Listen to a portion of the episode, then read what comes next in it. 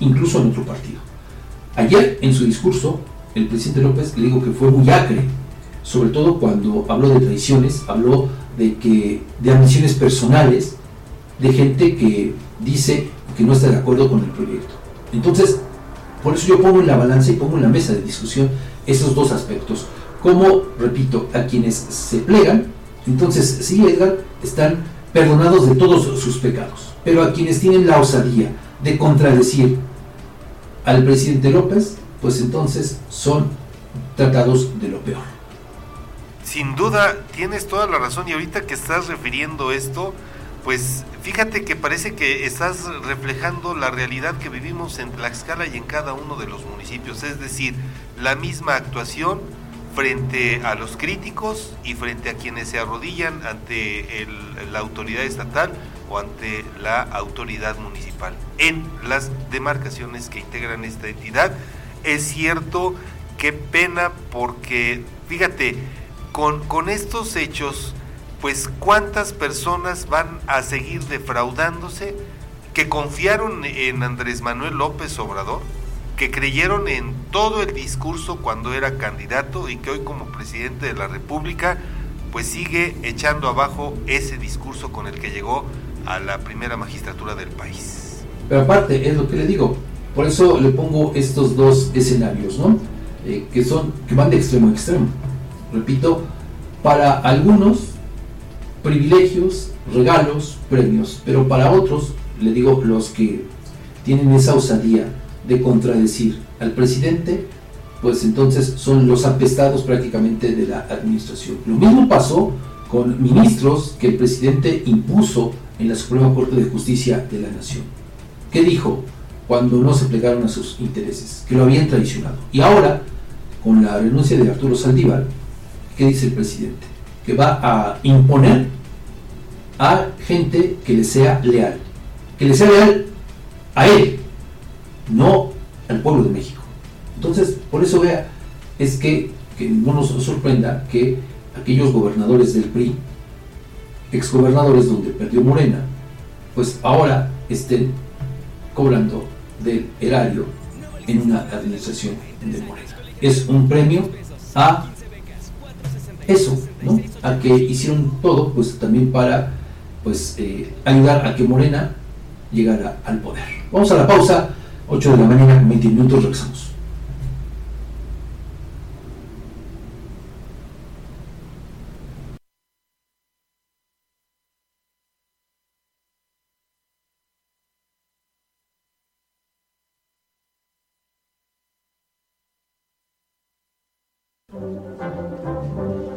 Las denuncias ciudadanas tienen voz en Objetivo PM.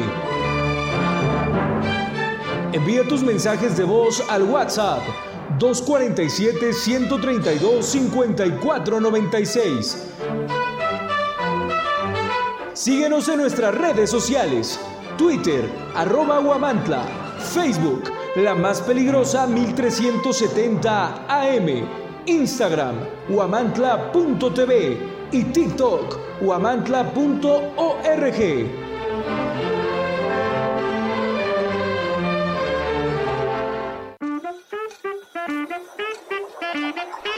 En Tortas Gavis Oficial nos destacamos por nuestra dedicación a la higiene y la autenticidad en cada torta que preparamos.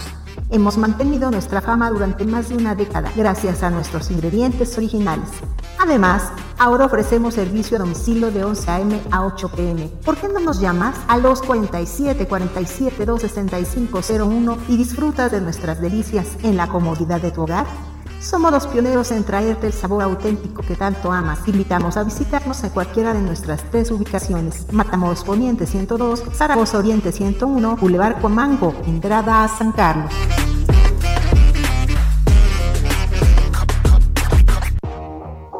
Amantes del dulce, les traemos una tentación que no podrán resistir.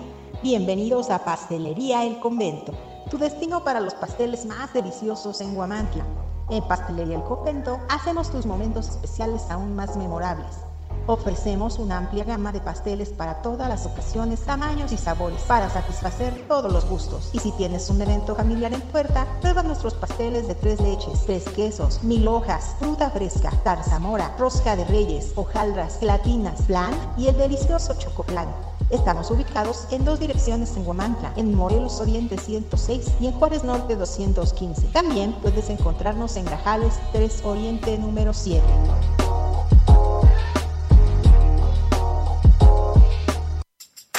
En Macropay Guamantla te consentimos con un fabuloso regalo. Escucha esto, te regalamos un cupón de 600 pesos de descuento en el enganche de tu nuevo celular a crédito. Y eso no es todo. Para mantener tu dispositivo seguro te ofrecemos fundas al 2x1. Sí, 2 por el precio de uno. Además, si estás buscando un smartwatch, te tenemos cubierto con un increíble 40% de descuento.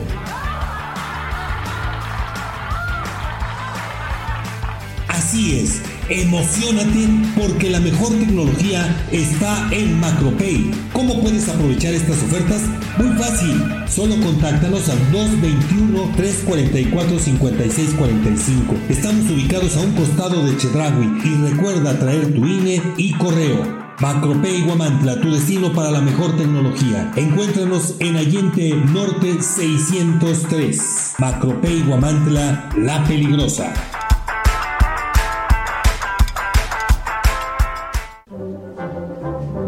Objetivo PM se transmite a través del 1370 AM, la más peligrosa. Desde el Centro de Información en Juárez Norte número 215, en Huamantla, Tlaxcala. Bueno, pues vamos a iniciar con las noticias aquí en Objetivo AM. Y fíjese, hablando pues de premios y de, pues sí, de premios, ¿verdad? A ver a usted qué le parece y dígame si esto que le vamos a compartir no es eso, un premio, pues merced a pues todo este tinglado que se armó con motivo del voleibol de playa. Bueno, resulta, fíjese, que sin experiencia alguna, sin experiencia política alguna, con una limitadísima participación en la administración pública, es decir, casi nada, pero, eso sí, con el madrinazgo político de la gobernadora Lorena Cuellar Cisneros, la atleta en el retiro Maday Pérez Carrillo se inscribió para participar en el proceso interno de Morena en busca de la candidatura a diputada federal en los comicios de 2024. Entrevistada por reporteros de la Fuente, la licenciada en Educación Física originaria de Hueyotlipan confirmó sus aspiraciones políticas y dejó en claro que por ahora continuará al frente del Instituto del Deporte de Tlaxcala, pues esperará los tiempos político-electorales para renunciar al cargo y así dedicarse de lleno a buscar la postulación anhelada. De acuerdo con su síntesis curricular, la experiencia laboral de la ganadora del maratón en los Juegos Centroamericanos y del Caribe de Barranquilla 2018 se reduce supuestamente a dos cargos en la administración pública sin contar con el puesto que ahora ocupa como titular del IDET, como directora del IDET. Bueno, según los datos consultados en la Plataforma Nacional de Transparencia, Pérez Carrillo laboró en la Dirección de Cultura, Recreación y Deporte de la Unidad de Servicios Educativos de Tlaxcala entre los años 2013 y 2016. Sin embargo, no se precisa cuál fue su función. Su otra encomienda de acuerdo con esos datos, digo, consultados en la Plataforma Nacional de Transparencia, fue en la Secretaría de Marina, en la unidad de historia y cultura naval concretamente, aunque no hay información alguna sobre las fechas en que prestó sus servicios o supuestamente prestó sus servicios ahí. En su declaración patrimonial actualizada a mayo del presente año, en el apartado referente a su experiencia laboral, fíjese, ya empezamos con las contradicciones, ¿no? Eh, ahí se pide pues que eh, se den las referencias eh, laborales de los últimos cinco años. Bueno, pues en el caso de Maday Pérez solo aparece la información relativa a su empleo en la UCED como comisionada en Cultura, Recreación y Deporte. Como comisionada, más bien me suena como que integrante de la Fuerza Aérea, ¿no? Más que de la Fuerza, más que de la Marina, de la Marina. y no hay dato alguno de su paso por la Secretaría del Medio Ambiente. A ver, entonces, ¿está mintiendo Maday Pérez? Pues por lo que estás dando a conocer, Fabián. No, bueno, no, bueno, son datos públicos. claro, públicos. Sí, sí, sí, pero por, eh, eh, a lo que me refiero es por lo que nos acabas de compartir. Yo creo, Fabián, que hay mucha información falseada. Eso es la impresión que a mí me da. Que conste, no tengo yo la evidencia y por eso estoy diciendo, es la impresión que a mí me da. que hay información falseada, porque no es posible que en una plataforma estés eh, dando una referencia y eh, una secretaría de Estado federal y que eh, en, más adelante en, la declaración patrimonial pues no haya una mención por lo menos si estuviste realmente en esa dependencia. Y del tiempo, Edgar. Claro. O sea, es, es de verdad preocupante esta, esta falta de información, estas contradicciones, pero todavía más, imagínense, eh, a ver, y conste, no, no, se trata de cuestionar los logros deportivos de Madaí Pérez, porque esa, parte, esa parte eh, está en otro nivel. Eso nadie se lo va a quitar. nadie se lo va a quitar. Lo que está en tela de juicio ahora mismo es esto. Le digo que sin experiencia política alguna, ahora pretende un cargo de elección popular a nivel federal. Y bueno, usted me dirá, tiene todas las de la ley, porque la Constitución lo prevé, el derecho a votar y ser votado, sí es cierto. Y quizá también usted diga, bueno, ha habido otros personajes que también, eh, pues, presumiendo incluso ya experiencia política, ¿no? Eh, pues no den resultados. Totalmente también de acuerdo. Pero, a ver, ¿de qué, cuál es el, eh, propósito central de un partido político? De llegar al poder, ¿no? Y de detentarlo lo más que se pueda. bueno, pero esto cómo se logra también, Edgar? Pues con la profesionalización de sus cuadros. Por eso es que hay partidas específicas de las prerrogativas para eso, para la formación de cuadros, ¿no? Sin duda. Y evitar que haya gente que llegue de cualquier género, ¿no? que llegue solamente a hacer el ridículo. Improvisado. Ah, improvisado. es al final de cuentas lo que estamos viviendo en la eh, clase política mexicana una gran cantidad de improvisados. Digo, ¿para qué vamos eh, más si, por ejemplo, podemos citar el caso de esta diputada o diputado? Eh, bueno, le gusta que le digan diputada este, María Clemente, por ejemplo. Eh, y, como ella, pues hay una cauda de legisladores federales que son, pues no sé de dónde los sacaron, porque pues son todo menos legisladores. Mira, pues pago de cuotas de amistades a fin de cuentas, ¿no?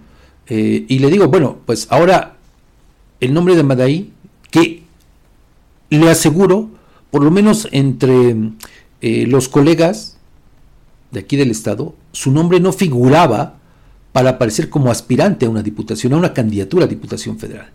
Por eso es que llama la atención, porque le digo, ella no figuraba. No, yo creo que era de la en las la última posibilidad en las que se pensaba. Y reitero, no se trata de cuestionar o de poner en tela de juicio sus logros deportivos o su condición de mujer, no, sino de, le digo, de la falta de preparación que tiene.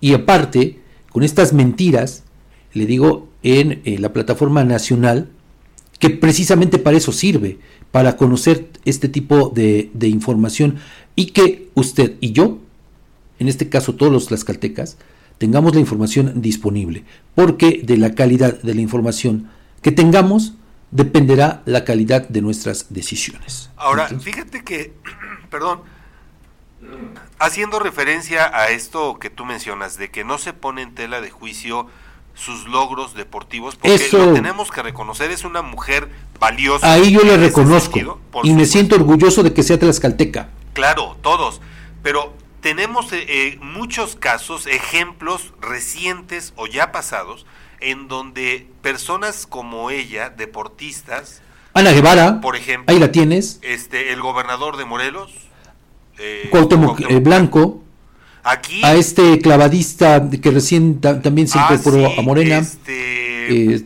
ah, Pacheco, por ejemplo, sí, claro. un, perdón por la palabra, pero un fiasco como representantes populares. Sí. ¿No? Sin duda. bueno, el caso de Cuauhtémoc Blanco, el peor gobernador de los 32, de las 32 autoridades. Ahí están los resultados, ¿eh? Sí. Ahí están los resultados. Y si hacemos el repaso de gente de deportista, que en su momento tuvo logros importantes en esa faceta, si, si también analizamos aquella gente de la farándula, pues solamente han llegado a ser el ridículo. Sí, sí es cierto. ¿No?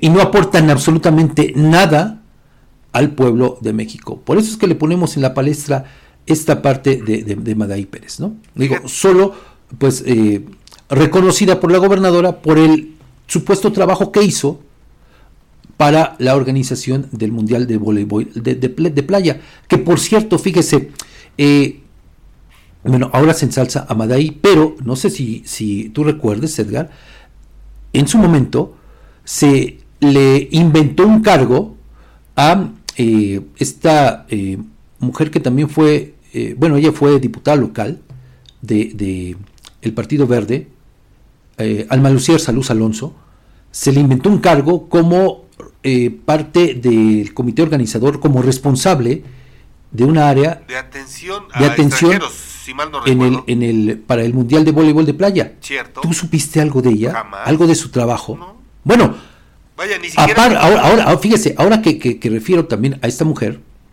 eh, pues también pasó sin pena ni gloria por Tlaxcala. Cierto. ¿Por qué? Porque no estaba ni preparada para ser diputada local. Incluso una foránea más que llegó aquí a ser diputada. Pero bueno, le digo, son solamente algunos ejemplos, Edgar, auditorio, de pues cómo es importante que la gente que llegue a un cargo y nosotros como ciudadanos, pues les podamos exigir, ¿no?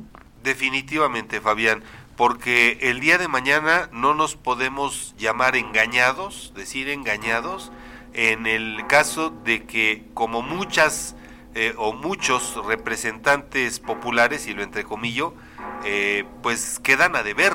Totalmente. Lo hemos visto, ¿no? O sea, no hay la preparación porque además creo que hoy más que nunca, independientemente del partido, aquí no, no tiene nada que ver la cuestión de filias y fobias, creo que hoy por los momentos que estamos viviendo, que son momentos definitorios para nuestro país, hoy más que nunca requerimos gente capacitada. No, que, quede claro, no estoy diciendo capaz porque Madaí puede ser capaz, pero no está capacitada, no tiene los elementos y los conocimientos. Y esa es la parte que se critica porque en, en, otro punto, digo, como mujer merece todo el respeto, merece que, que, sea tomada en cuenta, pero si no llega con una formación sólida, Fabián, pues lo único que va a llegar a ser a un cargo es el ridículo.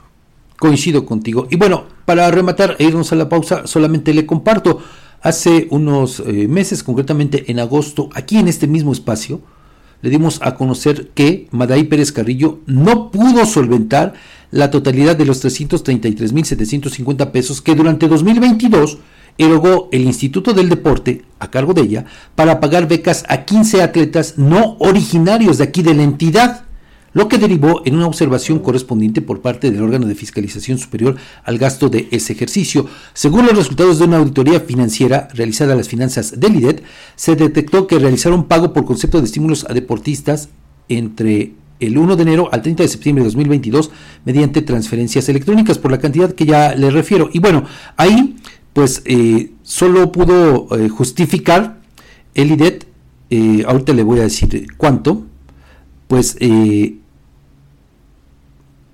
solventó 238.250 pesos.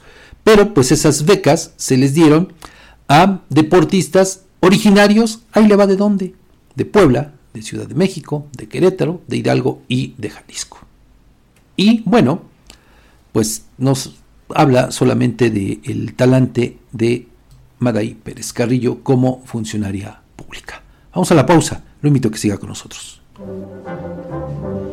Las denuncias ciudadanas tienen voz en Objetivo AM. Envía tus mensajes de voz al WhatsApp 247-132-5496.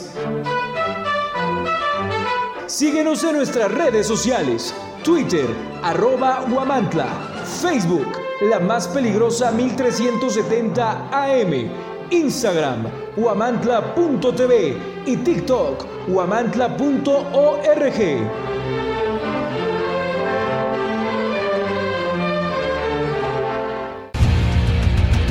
Si en este otoño tu pasión es la playa y el voleibol, ven a Maki Sushi.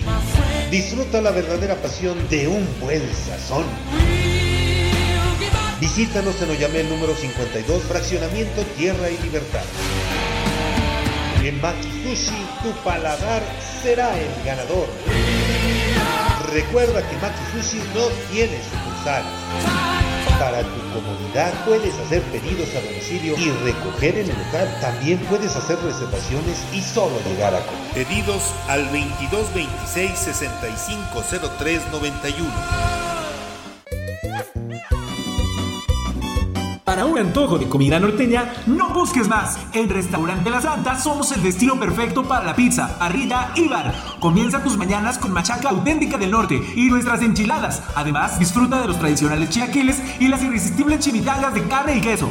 Si tu antojo es de unos ricos caldos, en La Santa te ofrecemos el caldo de camarón seco y el jugo de carne. Además, prueba nuestro mole de setas estilo pancita. Si eres amante de la parrilla carbón, no puedes perderte nuestros cortes premier, como la picaña, la rachera, el ribeye, el New York y el salmón, todos preparados a la perfección. Para todos los tradicionalistas, disfruta de los clásicos burritos norteños con queso y frijoles, machaca, arrachera, camarón y muchas opciones más. Si eres fanático de la pizza, nuestras creaciones con ingredientes norteños en horno a la leña te conquistarán. Estamos ubicados en Juárez Norte, número 215, en el corazón de Huamantla. Si prefieres llevar el auténtico sabor norteño a tu casa, haz tu pedido al WhatsApp 247 47 129 64. Descubre el Instituto Amado Nervo, que ofrece educación de calidad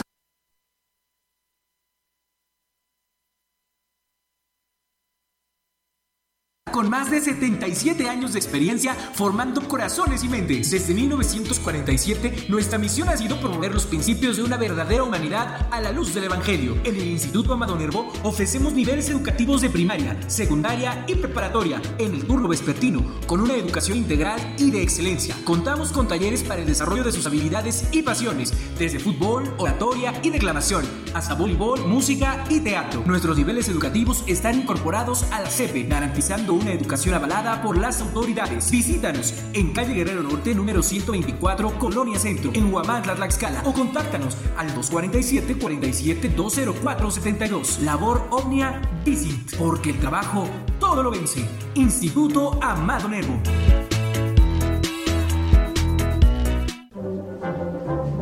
Objetivo AM se transmite a través del 1370 AM, la más peligrosa desde el Centro de Información en Juárez Norte número 215, en Huamantla, Tlaxcala. El compromiso no es una palabra, es un acto y Coapiaxla es el ejemplo de ello. Día con día escribimos una nueva historia donde el protagonista eres tú, donde tus necesidades son las nuestras y cada día trabajamos para cumplirlas porque con Coapiazcla unidos avanzamos. Gobierno de Coapiazcla 2021-2024. En Macropay Guamantla te consentimos con un fabuloso regalo. Escucha esto, te regalamos un cupón de 600 pesos de descuento en el enganche de tu nuevo celular a crédito. Y eso no es todo. Para mantener tu dispositivo seguro te ofrecemos fundas al 2x1. Sí, 2 por el precio de uno. Además, si estás buscando un smartwatch, te tenemos cubierto con un increíble 40% de descuento.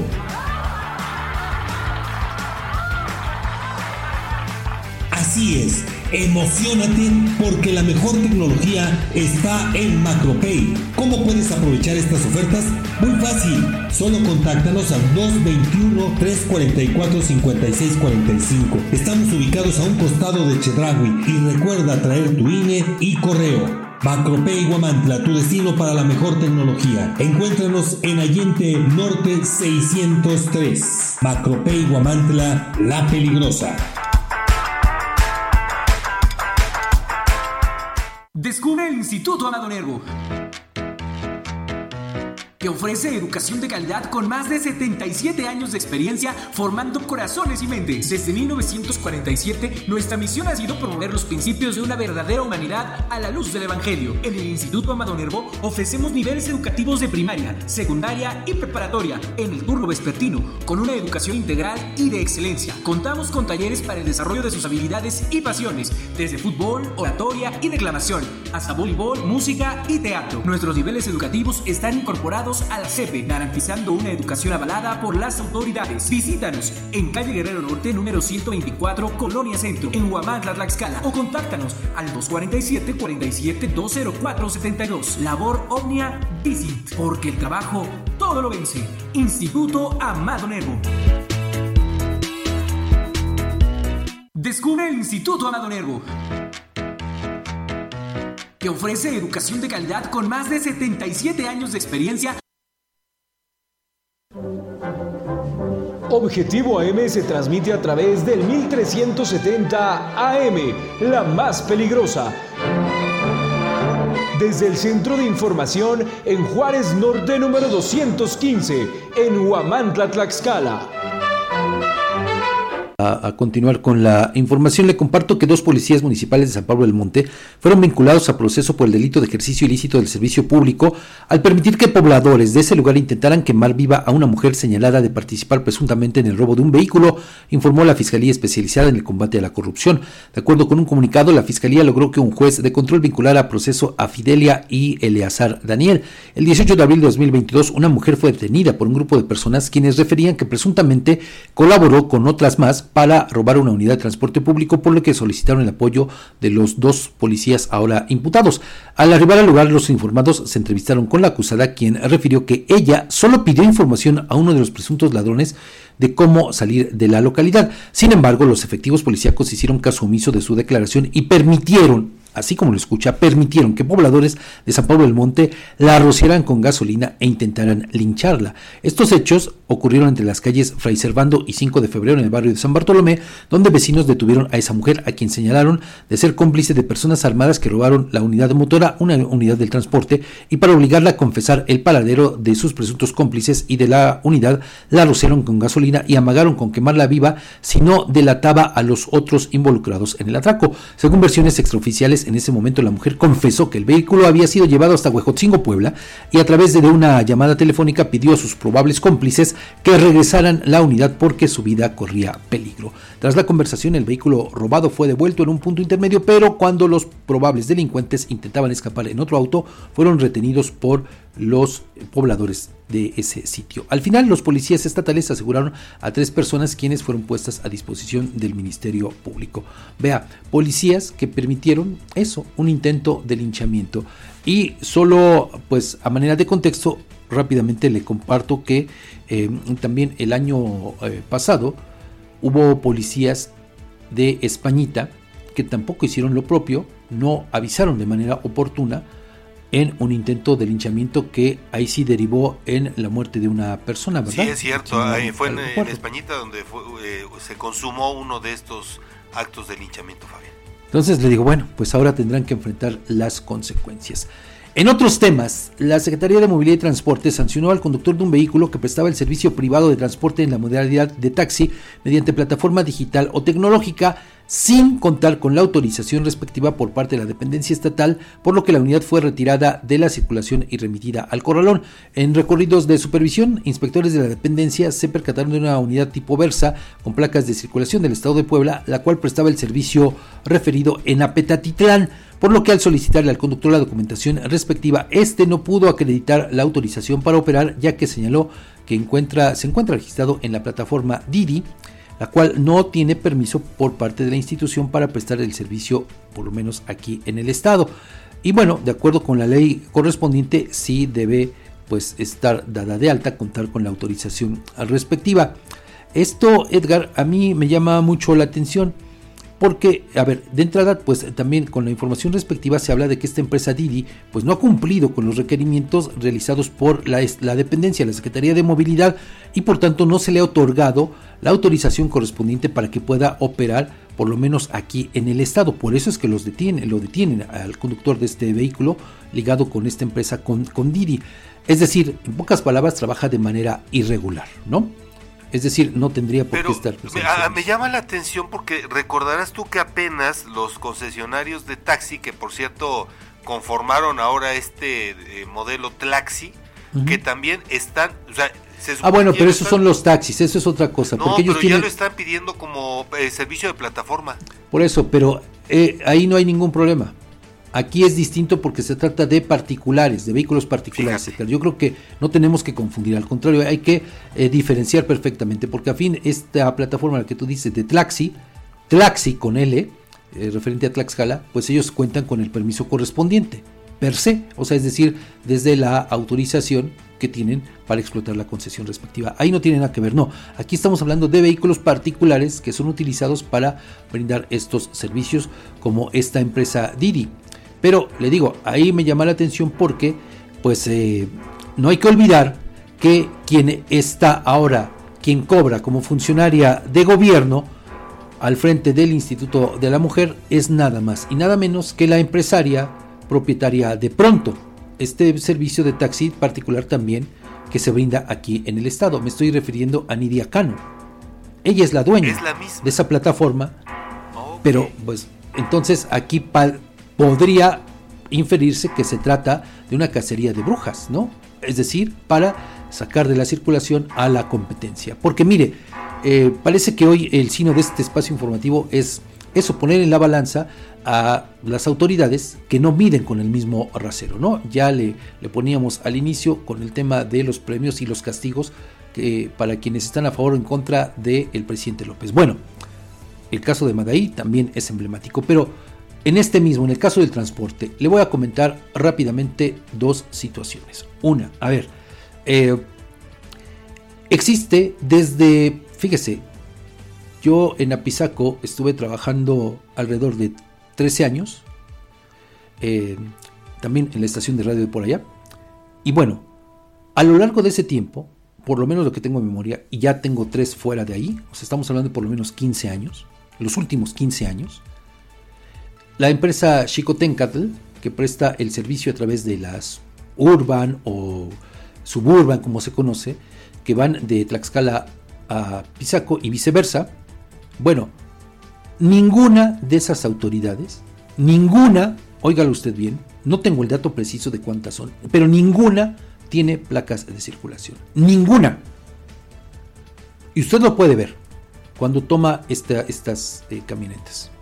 ¿No? Ninguna tiene placas de circulación, ni trasera ni delantera, ninguna de las dos.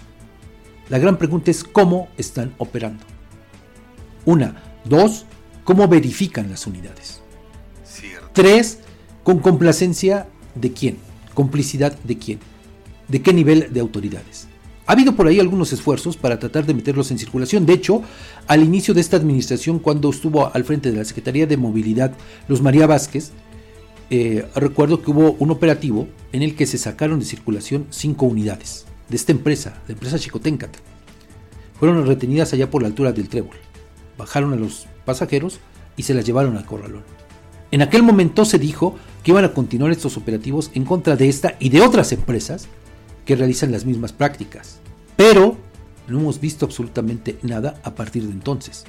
Entonces dígame usted si se mide o no se mide con el mismo rasero con quién, disculpe la expresión, se están mochando los dueños de esta empresa, los mismos choferes.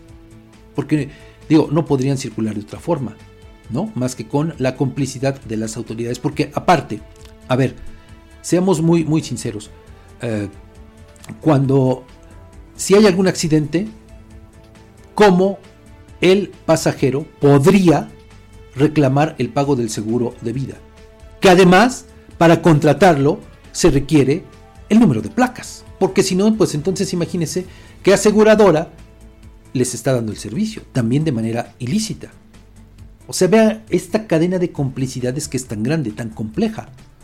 Pero obviamente solo funciona entendida de dos maneras. Una, con eh, eh, actos de corrupción y dos, ligados obviamente a complicidades. No hay de otra, ¿eh? Estás hablando de al menos cuatro administraciones estatales, lo que va de la actual, la anterior, una más y bueno, dos más anteriores. Bueno, pues yo te estaría hablando desde la administración de Héctor Ortiz, la de Mariano González, la de Marco Mena, Marco Cachito Mena Rodríguez y lo que vamos de Lorena Cuellar, exactamente cuatro administraciones. Cuatro administraciones. Le digo, y nadie, ahí sí, parafraseo a Jaime Maussan, nadie hace, nada. Una, dos, el otro tema, fíjese, eh, que también, bueno, es un asunto polémico, controversial, el tema de los mototaxis. que operan lo mismo en Santana Nopalucan que en varios municipios de la zona sur de la entidad. En Chicotencat, aquí muy cerquita, operan al margen de la ley. Pero, de acuerdo con algunos datos exoficiales, ¿sabe por qué no le entran a regular también ese, ese tema? Porque están involucrados algunos dirigentes del autotransporte. Sí, del autotransporte de pasajeros, de ese que sí está legalizado. Entonces, pues vea nada más, ¿no? Pero, le digo, es un asunto sumamente preocupante. Por eso le pongo los escenarios para que podamos tener un contexto mejor de lo que ocurre aquí en el, estado con estos temas. Pero bueno, vamos rápidamente a cuestiones de Puebla, porque fíjese que el fiscal en investigación de delitos de desaparición de allá de Puebla, Alejandro García, informó que Yari y Ulises Manuel Padres de la niña Neri, de 7 años, reportada como desaparecida en San Martín Texmelucán, fueron detenidos porque fingieron el extravío. Se confirma que llevaron, eh, bueno, al desfile, uh, que llevaron, hicieron pasar un muñeco como la menor, de quien por cierto no se sabe absolutamente nada y hay ahí dos líneas de investigación. Vamos a escuchar parte de lo que dijo precisamente el fiscal en investigación sobre este hecho que créame es de terror.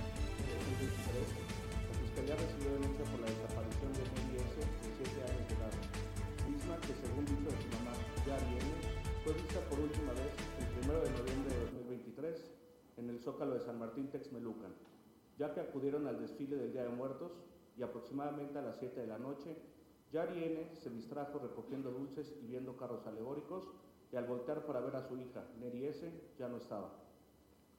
Inmediatamente se inició la investigación por su desaparición, así como las acciones de búsqueda tendentes a su localización y se activó la alerta AMBER. Hasta el momento se han realizado más de 50 actos de investigación. De la investigación realizada, se tuvo conocimiento que Neri S fue criada por su abuela materna desde que tenía aproximadamente 20 días de haber nacido y fue hasta el mes de mayo de 2022 cuando se integró a vivir con sus padres biológicos Yari N y Ulises Manuel N, así como con sus medios hermanos, quienes son dos niñas de 14 y 13 años y un niño de 12 años de edad. Asimismo, se pudo acreditar que Yari N, madre de la menor de edad reportada como desaparecida, mintió en su denuncia en la que señaló que se le perdió en el desfile del Zócalo, pues en una segunda entrevista manifestó que en realidad se le perdió en el interior de su domicilio. Ulises Manuel N., padre de la niña, también mintió en la entrevista que le fue recabada por la Fiscalía. De las entrevistas y dictámenes psicológicos realizados a los hermanos menores de edad, se supo que no han visto a Neri S. desde hace aproximadamente tres meses, además de que Yari N. les dijo que mintieran a la policía y dijeran que sí la habían visto ese día disfrazada o los castigaría. De las videograbaciones obtenidas y analizadas, se logró observar que el día que Yari N. señaló que sucedieron los hechos, ella salió al zócalo de San Martín Texmelucan cargando un muñeco vestido con las características con las que supuestamente se extravió la niña y lo tiró en una calle. Por lo anterior, el sábado 4 de noviembre, la Fiscalía solicitó al juez de control una orden de cateo para inspeccionar el domicilio donde habitaban, la cual fue ejecutada el mismo día. En dicho domicilio se localizó un altar a la Santa Muerte en el que había una nota pidiendo ayuda para salir del problema por lo que habían hecho.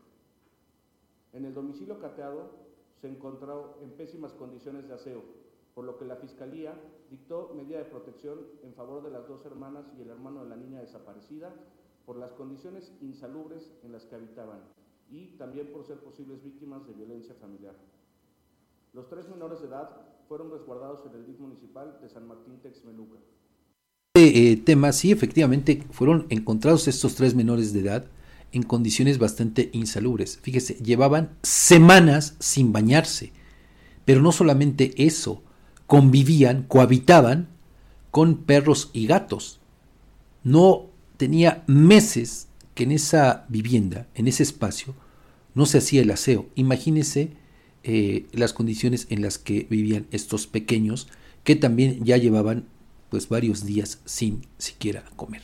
Niños que no iban a la escuela y que eh, pues ellos mismos refirieron que su hermanita pues tenía ya varios días que no la habían visto. Le digo, un caso de terror, no se sabe bien a bien qué ha pasado, dónde se encuentra esta eh, pequeña. Ojalá que pues pueda esclarecerse este hecho. Pero bueno, vamos a más de Puebla porque fíjese también esto, eh, pues En la, misma, en la misma línea, Maritza y Brandon, madre e hijo, fueron detenidos por agentes de la Fiscalía General de Puebla durante un cateo ante la investigación por la desaparición de un hombre en Huaquechula. En el inmueble donde se realizó un cateo, se localizó un cuerpo enterrado en una fosa clandestina. La Fiscalía esclareció que el 26 de septiembre Omar R. llegó al domicilio de Maritza N., lugar en el que se escucharon dos detonaciones de arma de fuego y del cual Omar R. no salió. Al cumplir el cateo, Maritza N. y su hijo Brandon N. portaban armas de fuego y agredieron a los agentes estatales de investigación. Después de realizar la detención de Maritza N. y Brandon N., personal de la Fiscalía continuó el desarrollo del cateo y localizó enterrado en el patio trasero un cuerpo, por lo que realizó el levantamiento de cadáver. Peritos de la Fiscalía realizan los estudios en genética forense para obtener la identificación del cuerpo encontrado. La Fiscalía ejercitó acción penal en contra de Maritza N. y Brandon N como probables responsables de los delitos de ataques peligrosos y portación de arma de fuego de uso exclusivo del Ejército, Armada y Fuerza Aérea. Fueron vinculados a proceso, imponiéndoles la medida cautelar de prisión preventiva por el tiempo que dure el procedimiento.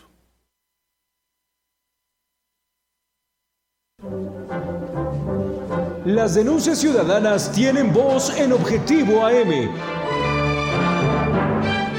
Envía tus mensajes de voz al WhatsApp 247-132-5496. Síguenos en nuestras redes sociales, Twitter, arroba Huamantla, Facebook, la más peligrosa 1370 AM, Instagram, huamantla.tv y TikTok, huamantla.org.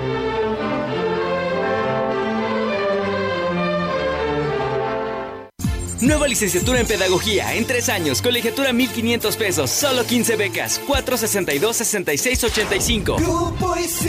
Inicio septiembre 4. En Tortas Gamis Oficial nos destacamos por nuestra dedicación a la higiene y la autenticidad en cada torta que preparamos.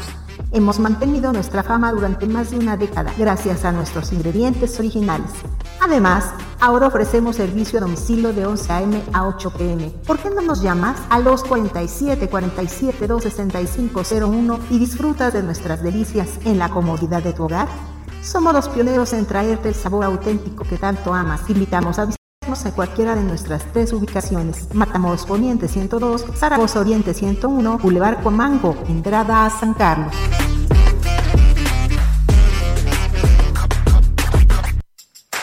En Macropay Guamantla te consentimos con un fabuloso regalo. Escucha esto, te regalamos un cupón de 600 pesos de descuento en el enganche de tu nuevo celular a crédito.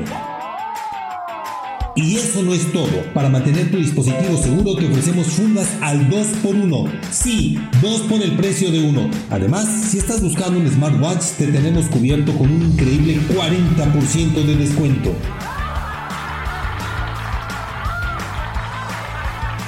Así es, emocionate porque la mejor tecnología está en Macropay. ¿Cómo puedes aprovechar estas ofertas? Muy fácil, solo contáctanos al 221-344-5645. Estamos ubicados a un costado de Chedragui y recuerda traer tu INE y correo. Macropay Guamantla, tu destino para la mejor tecnología. Encuéntranos en Allende Norte 603. Macropay Guamantla, la peligrosa.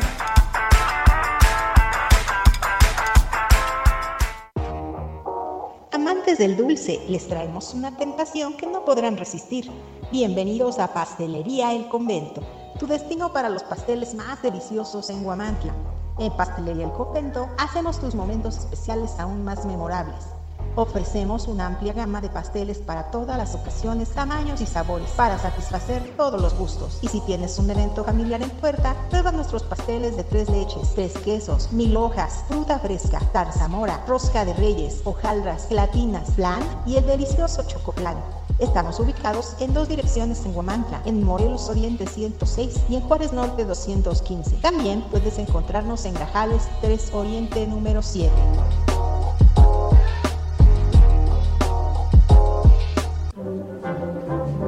Objetivo AM se transmite a través del 1370 AM, la más peligrosa. Desde el Centro de Información en Juárez Norte número 215, en Huamantla, Tlaxcala. Con la novedad que quien cobra como titular del deporte de Tlaxcala quiere ser diputada federal. Sí, así como lo escuchan. Doña Madaí se registró en la convocatoria morenista y seguramente se supone popular entre el pueblo, sobre todo entre los atletas, particularmente con el creciente número de quienes practican y forman parte del seleccionado estatal de voleibol de playa. Bueno, eso es ironía. A dos años de la triste historia, es evidente que otro de los sectores descuidados y maltratados son los deportistas. No hay resultados. Por el contrario, existen múltiples quejas por la falta de apoyos a equipos y jóvenes que han destacado por su cuenta en competencias nacionales e internacionales. Así como ella se quejó cuando era atleta, ahora del otro lado hace las cosas peor. Por citar algunos, ahí está Ernesto Azaín Dávalos, quien practica triatlón y que evidenció a quien ahora sueña con ser diputada federal por negarle recursos para un ajuste en España en abril pasado. Le dijeron mediante oficio que era complicado apoyarlo y no conformes con el rechazo, Madaí se burló al desearle seguir con ese ímpetu de superarse. No es el único caso. También aparece un equipo de jovencitas basquetbolistas oriundas de Panotla y que clasificaron a un campeonato nacional a las que les negaron apoyo en 2022. También están nadadoras destacadas o atletas que ni para agua les dieron en un campeonato nacional de marcha en Coatzacoalcos, Veracruz, también el año pasado. Tan mal lo ha hecho como funcionaria que una evidencia más se encuentra en el agua verde de la alberca ubicada en la sede del IDED, que el entonces dirigente estatal morenista difundió al tratar de presumir los logros de la triste historia. No, pues sí. Pero si lo anterior no basta, los números son lapidarios para quien se inscribió al proceso interno de Morena y sin renunciar al cargo, por cierto. Vaya descaro y oportunismo. De las 37 entidades e instituciones participantes en los Juegos Nacionales de la CONAD este año, Tlaxcala quedó en el penoso lugar 32. Solo 5 medallas de oro. Jalisco, que fue el gran ganador, obtuvo 429 medallas de oro. Por cierto, si quiere colgarse del Mundial de Voleibol Playero, lo vimos y fuimos testigos. Ese despilfarro de dinero fue un gran fracaso con cero ganancias para el Estado, puras pérdidas, sedes vacías, acarreo de alumnos para llenar y con nula promoción turística de la entidad. ¿O acaso ven visitantes de a montón? Y miren, eso de los impresentables, resulta que también se anotó como aspirante a candidata a diputada federal por Morena la administrativa de la Procuraduría del Estado, Sonia Lilian. De origen panista, como exalcaldesa de Boyetlipan, enfrentó observaciones del OFS y un procedimiento por la mala aplicación del recurso público. Apenas en junio pasado, la justicia federal le negó un amparo con el que pretendía esquivar su responsabilidad como funcionaria de la triste historia, fue evidenciada por carecer de examen de control de confianza. Ahora se considera un buen cuadro para no mentir, no robar y no traicionar. Bueno, desde el amparo del fuero de una diputación federal. Recuerda que puedes seguir en Facebook, X, Instagram, TikTok y Spotify como Edgardo Cabrera o Gente o suscríbase a mi canal de YouTube o si prefieren www.gentetelx.com. Bueno, escuchamos el comentario de Edgardo Cabrera, director del portal Gente Telex. Y ahora fíjese que le voy a compartir lo siguiente. Leonardo Lomelí Venegas será el nuevo rector de la, de la UNAM, de la Universidad Nacional Autónoma de México, luego de ser designado por la Junta de Gobierno un órgano conformado por 15 académicos. De los 27 aspirantes que participaron en el proceso de sucesión de Enrique Graue, Lomelí obtuvo mayoría calificada para que desempeñe el cargo de rector de la máxima casa de estudios de nuestro país por los siguientes cuatro años. Con 53 años de edad, Lomelí tiene la posibilidad que una vez concluida su gestión pueda buscar la reelección. El nuevo rector de la UNAM asumirá en el cargo, asumirá el cargo el próximo 17 de eh, noviembre. Él es historiador y economista y llegó al cargo tras una de las deliberaciones más largas, pues la Junta de Gobierno tardó cuatro días para alcanzar un acuerdo y elegir al nuevo rector. En otros temas, eh, fíjese, bueno, pues este que también Edgar yo creo que es bastante controversial, ¿no? Eh, sin duda alguna por donde se le mire, ¿no? Sin, eh, pues, caer en ningún sesgo, ¿no? Pero, pues, en sí mismo conlleva la controversia, ¿no? Va a generar mucho de qué hablar. Porque, fíjese, el Vaticano dio su autorización para que personas homosexuales y transexuales puedan ser padrinos y testigos en bodas y bautismos. La decisión fue firmada en una carta por el Papa Francisco con respuestas eh, canónicas que el Dicasterio para la Doctrina de la Fe envió al obispo brasileño de San Amaro, Monseñor José Negri. Un transexual, incluso si se ha sometido a tratamiento hormonal y cirugía de reasignación de sexo, puede recibir el bautismo en las mismas condiciones que los demás creyentes y si no se dan situaciones en las que exista riesgo de generar escándalo público o desorientación en los fieles, reza la misiva. En el texto, el cardenal argentino Víctor Manuel Fernández, que conduce el mencionado dicasterio, señala que los niños o adolescentes que son hijos de trans también pueden cumplir con ese rito cristiano si están bien preparados y dispuestos. En determinadas condiciones puede ser admitido como padrino o madrina un transexual adulto que se haya sometido a un tratamiento hormonal o una operación quirúrgica, dice eh, pues se responde así a alguna pregunta. No obstante, aclara, dado que esa función no constituye un derecho, la prudencia pastoral exige que no se permita ejercerla en caso de que exista peligro de escándalo o desorientación en el ámbito educativo de la comunidad eclesiástica. A ver, es decir, eh, sí pero no. ¿no? Creo que ese es la, eh, el resumen, la conclusión de todo esto, ¿no? Bueno, yo, yo creo que al final de cuentas de lo que se trata es de generar una imagen más abierta ante, obviamente, todo lo que se está generando eh, en, en, este, pues, eh, embate, si tú quieres, de progresismo y para no perder más adeptos, creo yo que es un posicionamiento que da a entrar a decir, bueno, toleramos, pero obviamente se tienen que limitar ciertas cosas. Eso es lo que yo creo. Bueno, eh, pero aparte yo creo, considero que este tema debe verse no solo desde una óptica vinculada con la Iglesia Católica.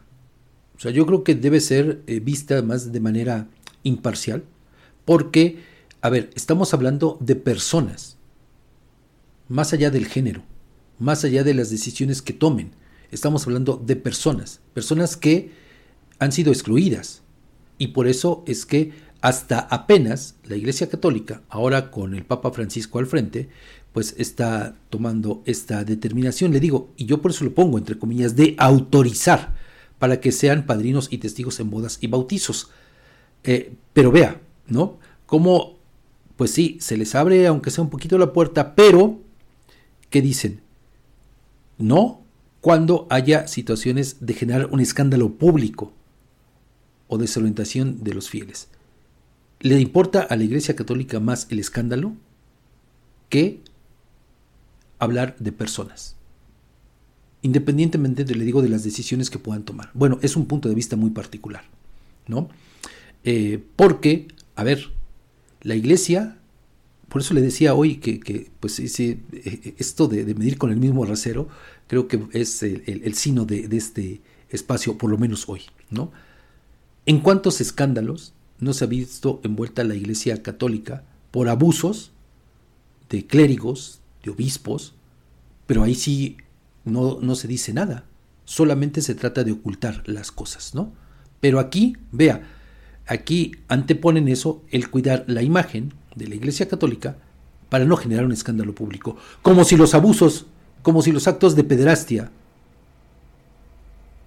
iniciados por ensotanados no fueran también un escándalo y no fueran también un asunto que causa o que puede causar desorientación en los fieles. Digo, es un asunto sumamente controversial, Edgar. Sin duda, Fabián, eh, se trata de un tema que, pues, bueno, yo creo que va a generar muchísimas reacciones y va a ser un tema que va a ir por mucho, mucho tiempo dando de qué hablar.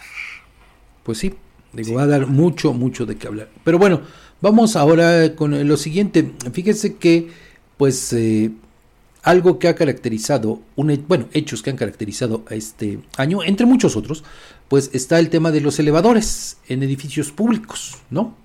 Y bueno, pues es el caso de este eh, nuevo accidente que se registró en un elevador, pero ahora en una clínica del Seguro Social en Monterrey.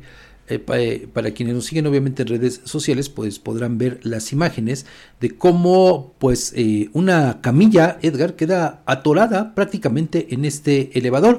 Un elevador, le digo, de la Clínica 34 del Seguro Social allá en Monterrey.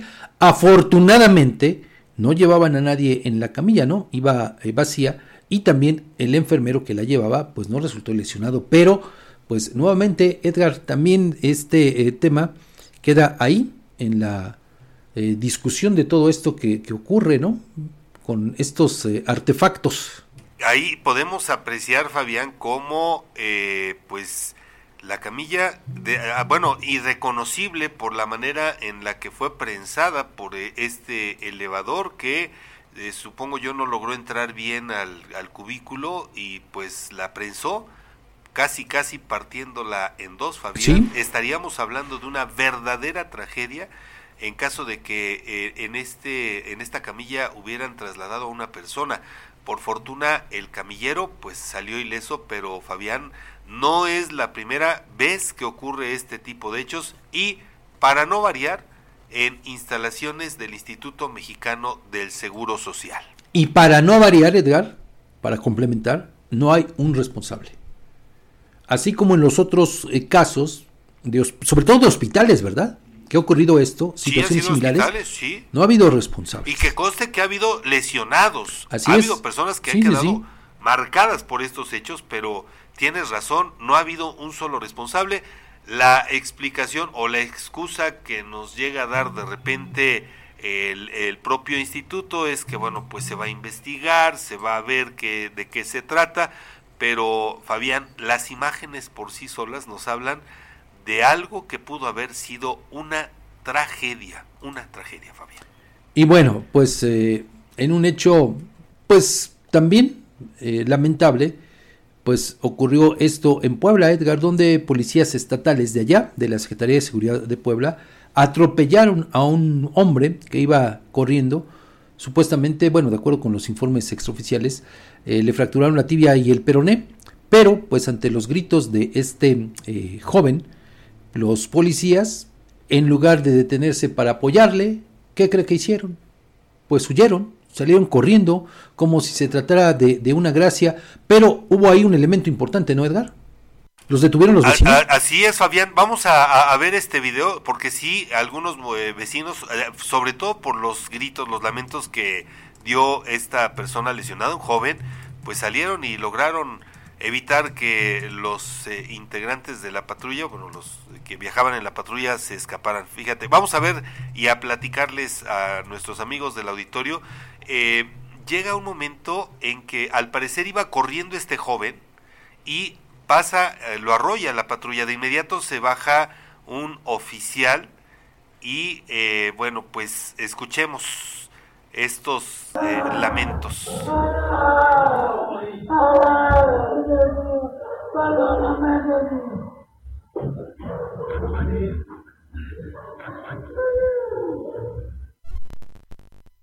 En, esta otra imagen, Fabián, se aprecia cómo viene corriendo el joven, la patrulla lo, lo, lo llega a antecoger y lo lesiona. Ahí está eh, la imagen, ya posteriormente llegan los servicios de auxilio, de socorro, le brindan el apoyo. Bueno, pero, a ver, lo, lo que aquí, eh, Edgar, no nos refieres, y es la información que falta, es que este sujeto, este, este sujeto, ¿sabes por qué lo, lo iban eh, correteando? ¿Por qué lo iban persiguiendo? Porque había cometido un robo. Por eso lo iban persiguiendo. Y por eso es que los policías, para evitar que escapara, lo atropellan por esa circunstancia, para evitar que se escapara, porque le digo, había asaltado a una persona este sujeto, pero no solamente eso, sino que además este mismo hombre, este delincuente, ya tenía antecedentes penales en otras partes.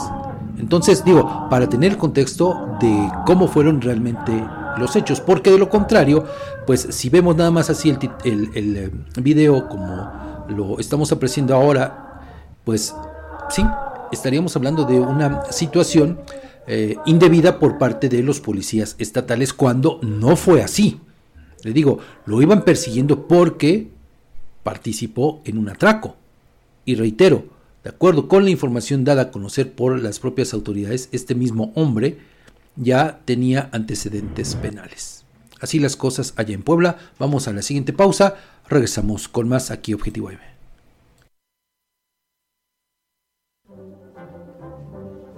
Las denuncias ciudadanas tienen voz en Objetivo AM. Envía tus mensajes de voz al WhatsApp 247-132-5496. Síguenos en nuestras redes sociales, Twitter, arroba Huamantla, Facebook, la más peligrosa 1370 AM, Instagram, huamantla.tv y TikTok, huamantla.org.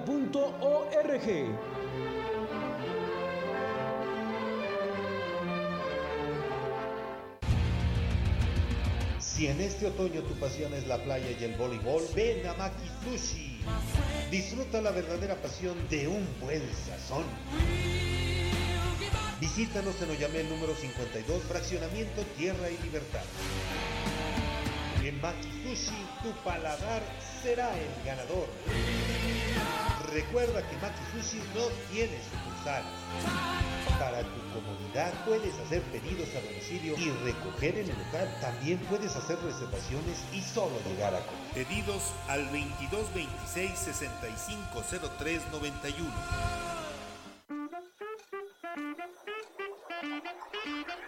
91. En Tortas Gavis Oficial nos destacamos por nuestra dedicación a la higiene y la autenticidad en cada torta que preparamos.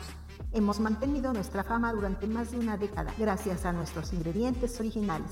Además, ahora ofrecemos servicio a domicilio de 11 a.m. a 8 p.m. ¿Por qué no nos llamas a los 47 47 265 01 y disfrutas de nuestras delicias en la comodidad de tu hogar?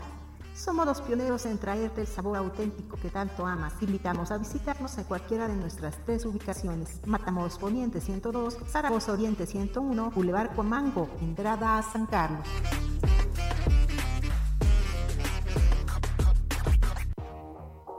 Amantes del dulce, les traemos una tentación que no podrán resistir. Bienvenidos a Pastelería El Convento, tu destino para los pasteles más deliciosos en Guamantla. En Pastelería El Convento hacemos tus momentos especiales aún más memorables.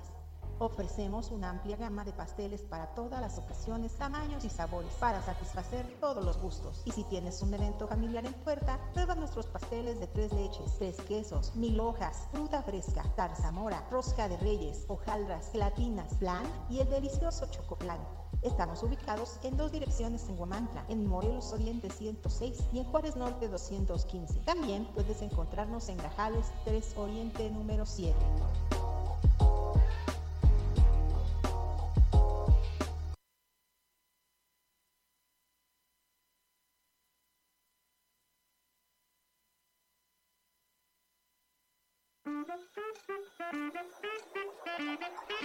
En Tortas Gavis Oficial nos destacamos por nuestra dedicación a la higiene y la autenticidad en cada torta que preparamos.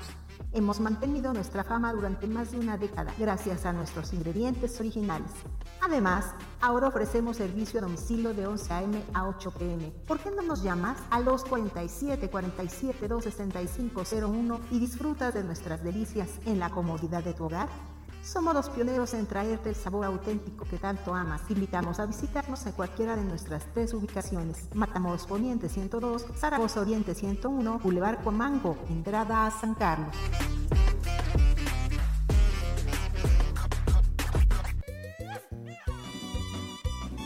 Para un antojo de comida norteña, no busques más. En Restaurante La Santa somos el destino perfecto para la pizza, parrilla y bar. Comienza tus mañanas con machaca auténtica del norte y nuestras enchiladas. Además, disfruta de los tradicionales chilaquiles y las irresistibles chimichangas de carne y queso. Si tu antojo es de unos ricos caldos, en La Santa te ofrecemos el caldo de camarón seco y el jugo de carne. Además, prueba nuestro mole de setas estilo pancita. Si eres amante de la parrilla carbón, no puedes perderte nuestros cortes premier, como la picaña, la rachera, el ribeye, el New York y El Salmón, todos preparados a la perfección. Para todos los tradicionalistas, disfruta de los clásicos burritos norteños con queso y frijoles, machaca, arrachera, camarón y muchas opciones más. Si eres fanático de la pizza, nuestras creaciones con ingredientes norteños en horno a la leña te conquistarán. Estamos ubicados en Juárez Norte, número 215, en el corazón de Huamantla. Si prefieres llevar el auténtico sabor norteño a tu casa, haz tu pedido al WhatsApp 247 47 129 64.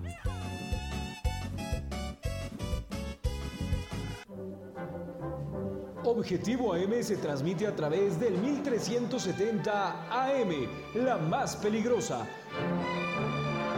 Desde el Centro de Información en Juárez Norte número 215, en Huamantla, Tlaxcala.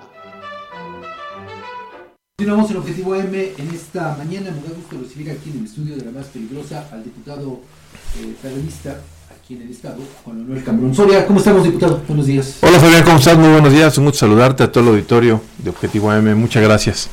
Oye, pues eh, vienen tiempos de definiciones, de la toma de decisiones. Vamos a arrancar así directamente, ¿no?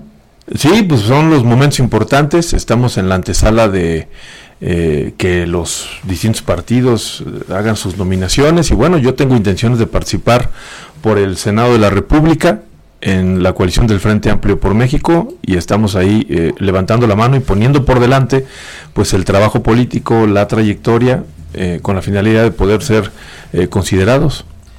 Bueno, ¿cómo es que tomas esta determinación, diputado? Pues mira, pienso que los senadores en Tlaxcala han dejado mucho que deber, al menos los que tenemos en este momento al frente, una lejanía eh, muy marcada de los asuntos de Tlaxcala y muy poca representación en la tribuna, en la máxima tribuna del país, de los temas que le interesan, sí a los tlaxcaltecas, pero también al país. Me parece que los senadores tienen que jugar un papel fundamental en la defensa de las instituciones y de la democracia, y en este caso, pues no, ante eso es que pues hice esa, esa valoración de que se necesita una, una voz importante y creo que lo puedo hacer con mucha dignidad en el Senado. ¿Es eh, suficiente el recorrido que has tenido como dirigente del PRD, como diputado local? Para Sí. Aspirar a la senaduría. Sin duda, aparte he tenido representaciones nacionales en el, en el, en el partido y bueno, al final es una trayectoria de, pues, eh, de muchos años, estoy en un momento creo de madurez importante en términos políticos, eh, de, de claridad de, de ideas y con una definición muy clara de cómo se tienen que hacer las cosas. ¿No llegas con un eh, padrinazgo político como... Quisiera, yo quisiera tener un padrinazgo político que me asegurara la nominación, Bueno, ¿no? No, mira, en, en el, en el plano del cotorreo, este, eh, creo que los padrinazgos políticos no, no, no ayudan, ¿no? Al final ¿Perjudican? es- perjudican, pero lo importante es lo que tú hagas. Lo que te define son los resultados. Decías ahorita el- el tema de Madaí, bueno, ¿qué resultados tiene? ¿Qué trayectoria política tiene? Y recientemente en el Mundial de Voleibol, que pareciera que es el blasón principal, pues fue un fracaso completo, ¿no? Fue, pero fue un fracaso, es decir, al final el Mundial de Voleibol pues no arrojó nada bueno para Tlaxcala, es decir, veíamos estadios vacíos, una inversión millonaria que no ha sido clarificada por parte del gobierno de cuánto costó y bueno, no creo que eso sea la carta de presentación que uno deba presumir. Diputado, eh, en este contexto, pues, ¿cómo ves las posibilidades de que se pueda dar la candidatura? Me refiero a, eh, pues, eh, también este factor que hay que tomar en cuenta, que es el de la alianza. Claro. El PRI y el PAN. Sí. ¿no? Una situación que, por lo menos en el terreno de la negociación, podría complicar los escenarios. Sin duda, y además porque también juegan, diría que no solamente del caso local los intereses No, claro. el- de, de- en Tlaxcala de los tres partidos, sino a nivel nacional, porque al final la, la coalición se construye no a partir de Tlaxcala, sino de la visión nacional, 32 estados, 60 y- 64 candidaturas que tendrán que acomodar. Sin embargo, eh, la dirigencia nacional del PRD, yo he platicado con, con ellos, con Zambrano, eh, y, y hay un compromiso de poner en la mesa la prioridad de Tlaxcala con tu servidor, por el PRD. Y hasta, te puedo decir, por lo menos hasta ayer, hasta el día de ayer, la definición es que en Tlaxcala la Fórmula 1 al Senado la encabeza hombre. Y eh, pues entre Mariano González Aguirre y tu servidor está la definición. padrino. Está la definición.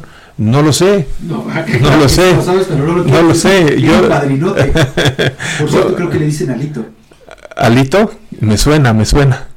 Me refiero a Mariano González Seguir. Sí, sí, sí. Pero al final, mira, este, estamos haciendo cada quien lo que le toca y, y vamos a ver la definición, que todavía le falta un poquito. Viene la, en el frente viene primero que los partidos eh, definan sus convocatorias internas, uh -huh. segundo que se instale la mesa formal del frente, tercero que se haga el siglado de géneros y finalmente la nominación. Sí, el proceso todavía todavía tiene un rato. Todavía va a tardar un poquito más. Todavía va a tardar un poquito más. Yo pienso que estarán las definiciones por ahí de enero. Más o menos en enero. Finales bueno, de enero. Tomando en cuenta eh, los tiempos a los que aludes, diputado, ¿cuándo estarías solicitando licencia? Si es que lo vas a hacer, yo supongo que sí, por congruencia, para dejar el cargo de diputado local. Hasta el mes de marzo, hasta que arranquen las campañas este, constitucionales, eso lo que te obliga la ley, en marzo lo estaré haciendo si tengo la nominación, claro. O sea que todavía te veríamos en el siguiente periodo ordinario de sesiones. Eh, sí, sí, todavía dando la batalla ahí. Ahora que hablas de dar la batalla, eh, diputado, uno de, de los eh, factores que más se te ha cuestionado sí. en los medios de comunicación ha sido ese protagonismo que has tenido en la Cámara de Diputados. Es decir, para muchos colegas eh, te tienen considerado como que estás en contra de todo y a favor de nada. Claro. Concretamente de las decisiones de la administración estatal. Para empezar, esa perspectiva diría yo es falsa. He impulsado o he, he, acompañado iniciativas del gobierno que a mi juicio me han parecido correctas. Por ejemplo, cuando arrancó la reforma a la ley orgánica de la administración pública del Estado que implicaba una reestructuración, pues le dimos el voto de confianza. Normalmente cuando entra un nuevo gobierno requiere tomar eh, ciertas decisiones claro. y la acompañamos. Eh, cuando se han hecho algunas otras iniciativas, por ejemplo, incluso la, creación de la Procuraduría del Medio Ambiente, también la acompañé. Pensé en ese momento que era, sigo pensando que en términos de instituciones es correcto. ¿Cómo está operando? Que es lo que hay que señalar. Eso es otra cosa. Eh, pero, pero yo diría en el asunto del protagonismo, pues si estamos ahí para ser protagonistas de la historia, para levantar la voz, personalmente no, no, no me vería siendo ni sumiso, ni callado, ni intrascendente. Por lo tanto, hago el papel que me toca. Digo, si quisieran a un opositor que estuviera callado y diciendo sí a todo, pues entonces no, no, sería, no sería un buen opositor. ¿No? ¿Como quieres? No, no, no, no, te puedo decir, creo que eso los pueden valorar los demás, pero hablo por mí. En el caso mío, este, tengo muy claro cuál es mi papel. Y si me dicen protagónico, sí soy protagónico. Y si me dicen que pretendo ser siempre protagonista, sin duda que sí. ¿Qué resumen podríamos hacer de tu paso por la legislatura local? Congruencia. Lo resumiría esa palabra. He sido, he sido un hombre congruente. Al trabajo legislativo me refiero. Ah, no, hombre. He tenido, eh, he sido uno de los diputados eh, más eh, productivos en el sentido de la cantidad de iniciativas que se han presentado. Uh -huh. en, en, términos de cuántas se me han aprobado, han sido pocas, porque algunos temas no, no les gustan. Pero pondría yo sobre la mesa el tema de las mujeres. Eh, se han aprobado dos iniciativas que considero muy importantes. La ampliación de los supuestos para que la Procuraduría investigue las muertes violentas de mujeres como feminicidio. Esa es una muy, muy relevante. Y recientemente la que obliga a la autoridad a no eh, darles la garantía de excusarse a los familiares cuando encubren a un feminicida. Eh, hoy es ya realidad que toda muerte violenta que sea encubierta por familiares, pues tendrán que ser sometidos también ante la ley. Y hay otras que están en reserva, por ejemplo, eh, se dice, bueno, es que Cambrón está en contra siempre del asunto de la inseguridad, siempre señalando lo que además es real, no me lo estoy inventando. No, porque no eres Covarrubias. Y, pero he presentado iniciativas al respecto. La Fiscalía Autónoma, que no le quieren entrar eh, Morena y compañía. ¿eh? La reforma a la ley de seguridad pública, discutamos el asunto del de mando único coordinado, puede gustar o no, pero ahí hay una propuesta, sentémonos a discutirla. Eh, un, eh, un, presupuesto, una modificación presupuestal, que lo insistiré en la discusión de diciembre, se requieren por lo menos una reorientación de mil millones de pesos Ya para el tema de seguridad.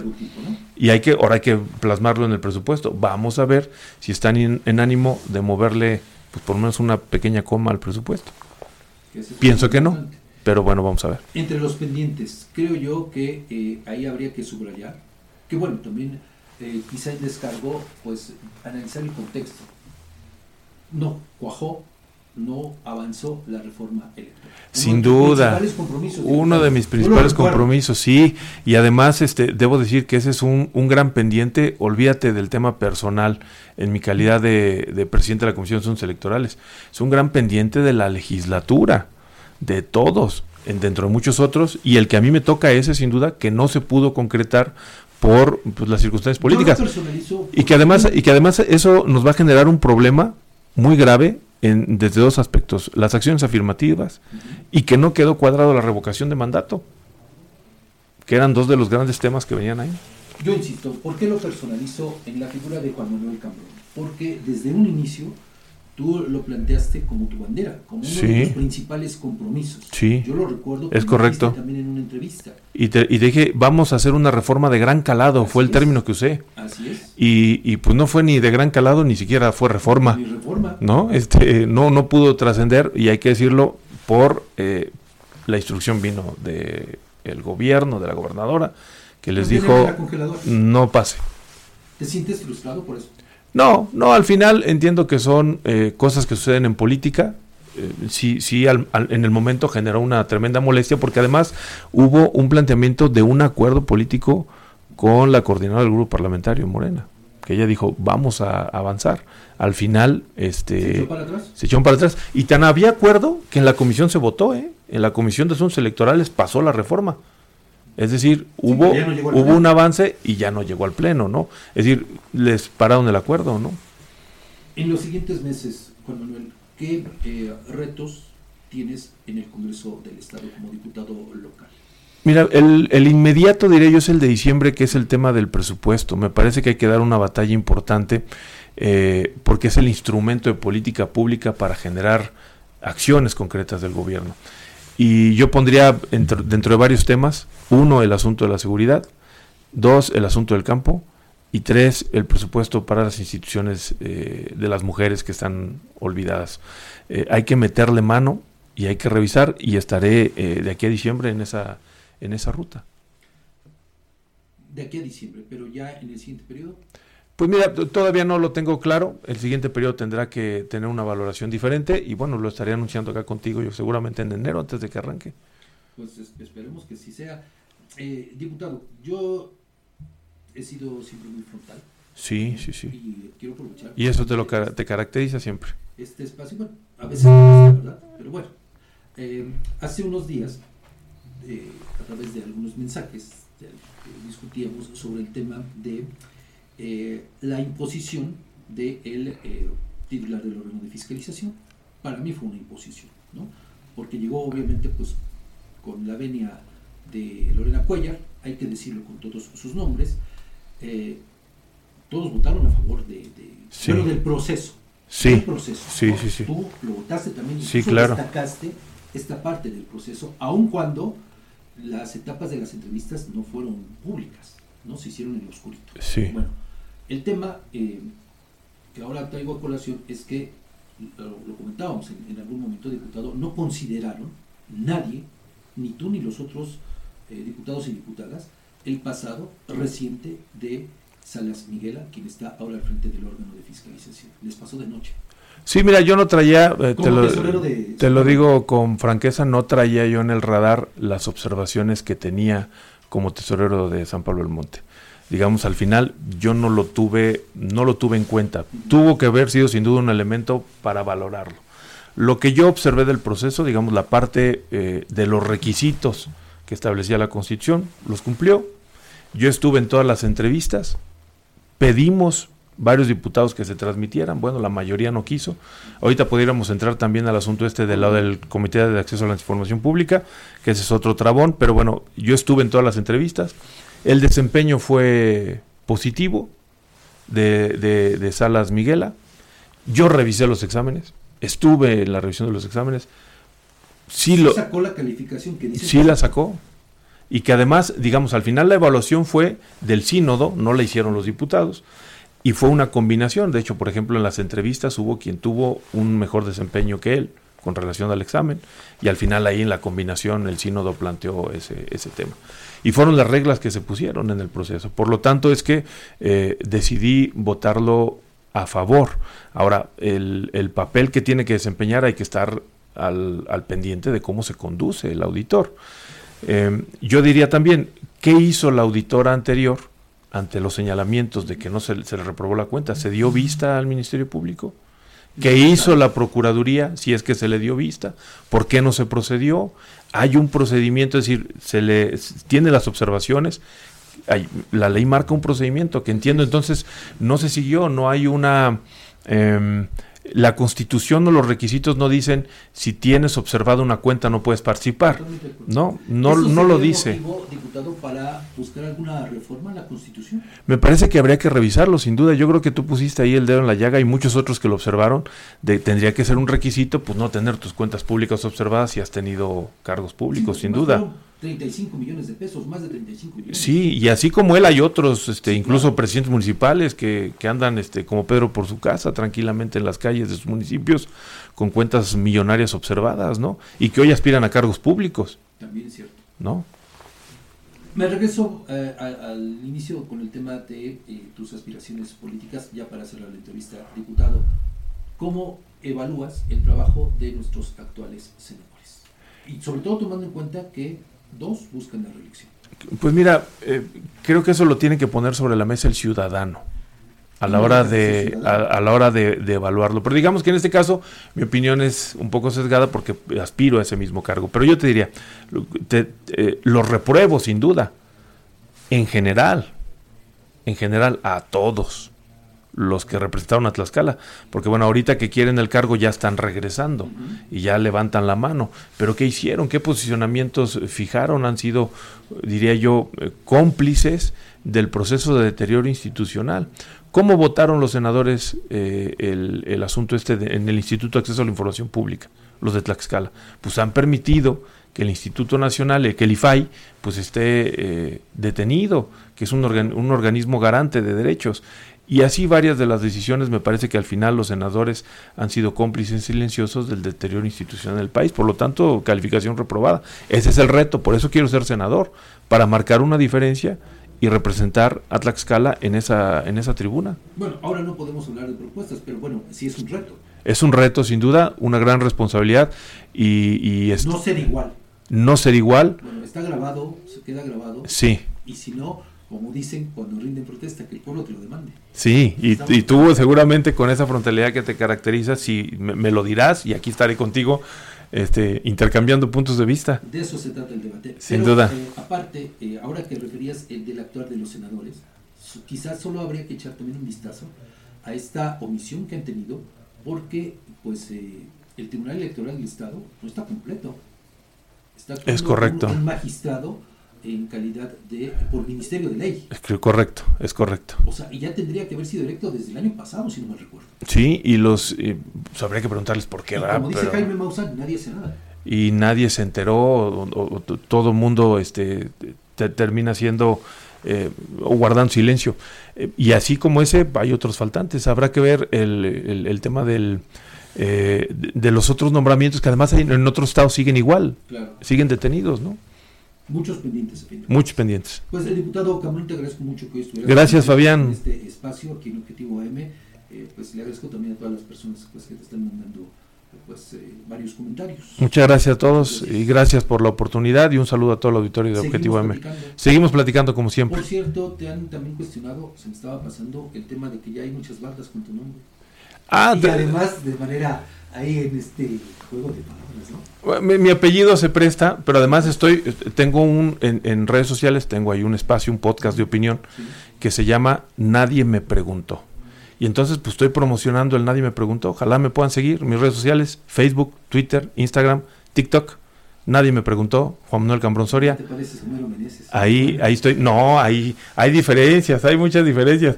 Además creo que tengo más seguidores. Bueno, te agradezco mucho. Gracias, Vamos a una Fabián. pausa, regresamos con más noticias aquí en Objetivo AM.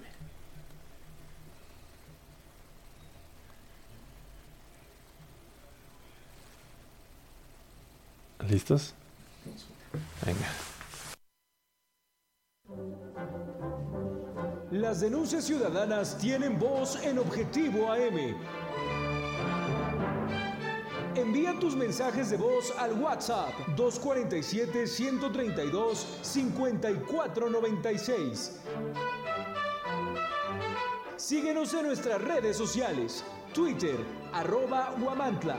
Facebook, la más peligrosa 1370 AM. Instagram, guamantla.tv y TikTok, guamantla.org.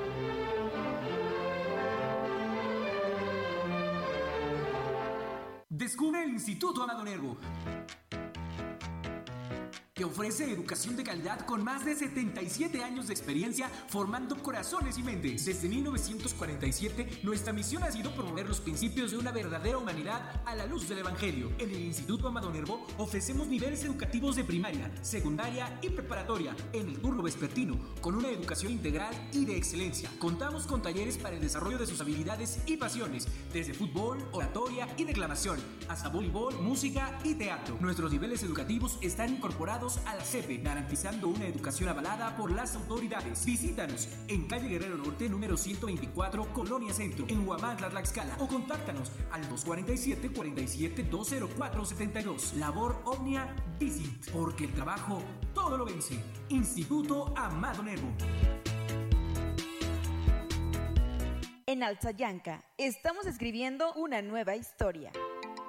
Estamos construyendo un municipio con más justicia. Atendemos las necesidades más urgentes de la población para terminar con el rezago.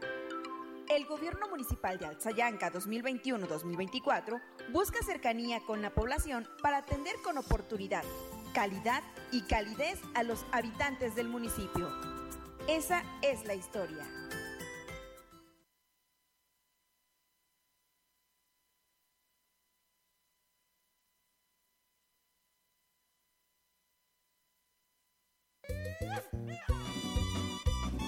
Para un antojo de comida norteña, no busques más. En Restaurante La Santa somos el destino perfecto para la pizza, parrilla y bar. Comienza tus mañanas con machaca auténtica del norte y nuestras enchiladas. Además, disfruta de los tradicionales chilaquiles y las irresistibles chimichangas de carne y queso.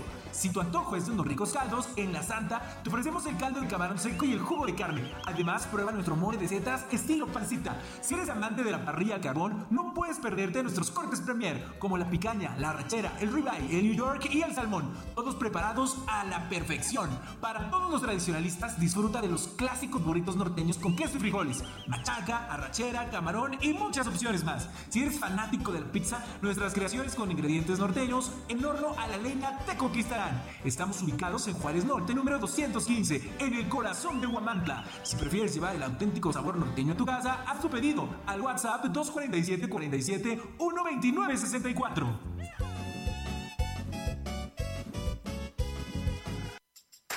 En Macropay Guamantla te consentimos con un fabuloso regalo. Escucha esto, te regalamos un cupón de 600 pesos de descuento en el enganche de tu nuevo celular a crédito. Y eso no es todo. Para mantener tu dispositivo seguro te ofrecemos fundas al 2x1. Sí, 2 por el precio de uno. Además, si estás buscando un smartwatch, te tenemos cubierto con un increíble 40% de descuento.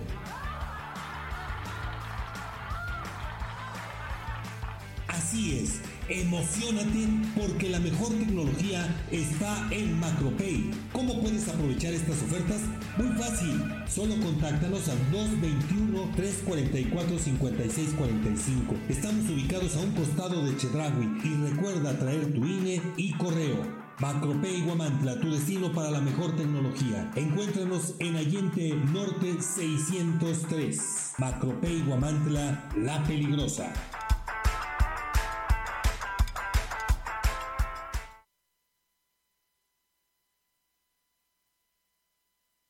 Es que hubo un error, lo aceptó la coordinadora de protección civil. Laura Velázquez Alzúa es licenciada en Historia y Arte. Por cierto, en su hoja de vida, publicada en la Secretaría de la Función Pública, no se encuentra acreditada ninguna experiencia en materia de protección civil. Quizá por eso el presidente en su conferencia justificó la equivocación de la funcionaria que dijo que siempre no eran 47 los municipios afectados por el huracán Otis, que solo eran dos.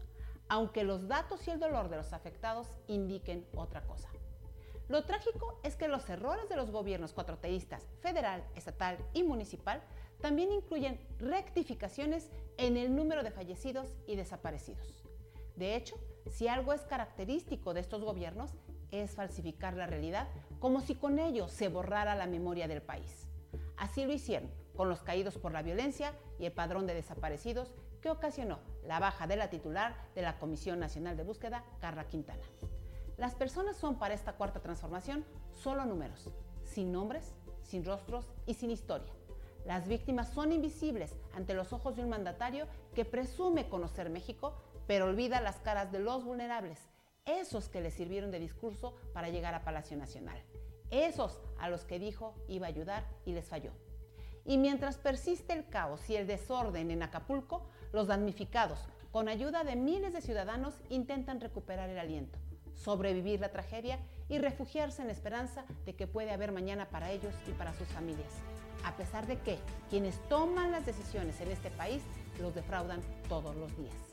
Basta ver lo que pasa en la Cámara de Diputados, donde los morenistas y sus aliados, siguiendo ciegamente las órdenes del presidente, deciden que el presupuesto de egresos de la federación tenga dinero para las costosas obras inacabadas de López Obrador, como el Tren Maya y Dos Bocas, sin contemplar ni un solo centavo para la recuperación de Acapulco. Acapulco y su tragedia no existen para López Obrador.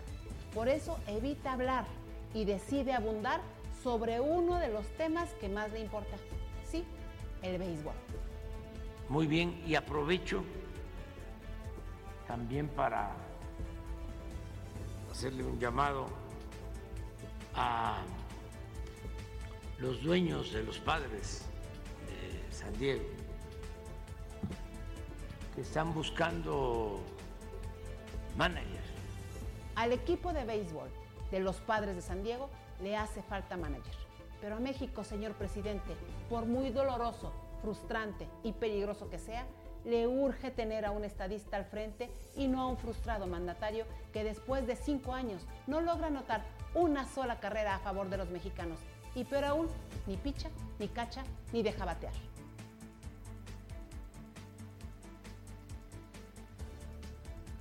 Yo el comentario semanal de Adriana Dávila Fernández. Ayer por algún eh, problema que tuvimos no fue posible presentárselo, pero hoy eh, usted la está escuchando a esta colega tlaxcalteca pisaquense con su comentario pues siempre puntual en torno al acontecer nacional. Hoy, hoy no, no, no tuviste la oportunidad de atravesártele.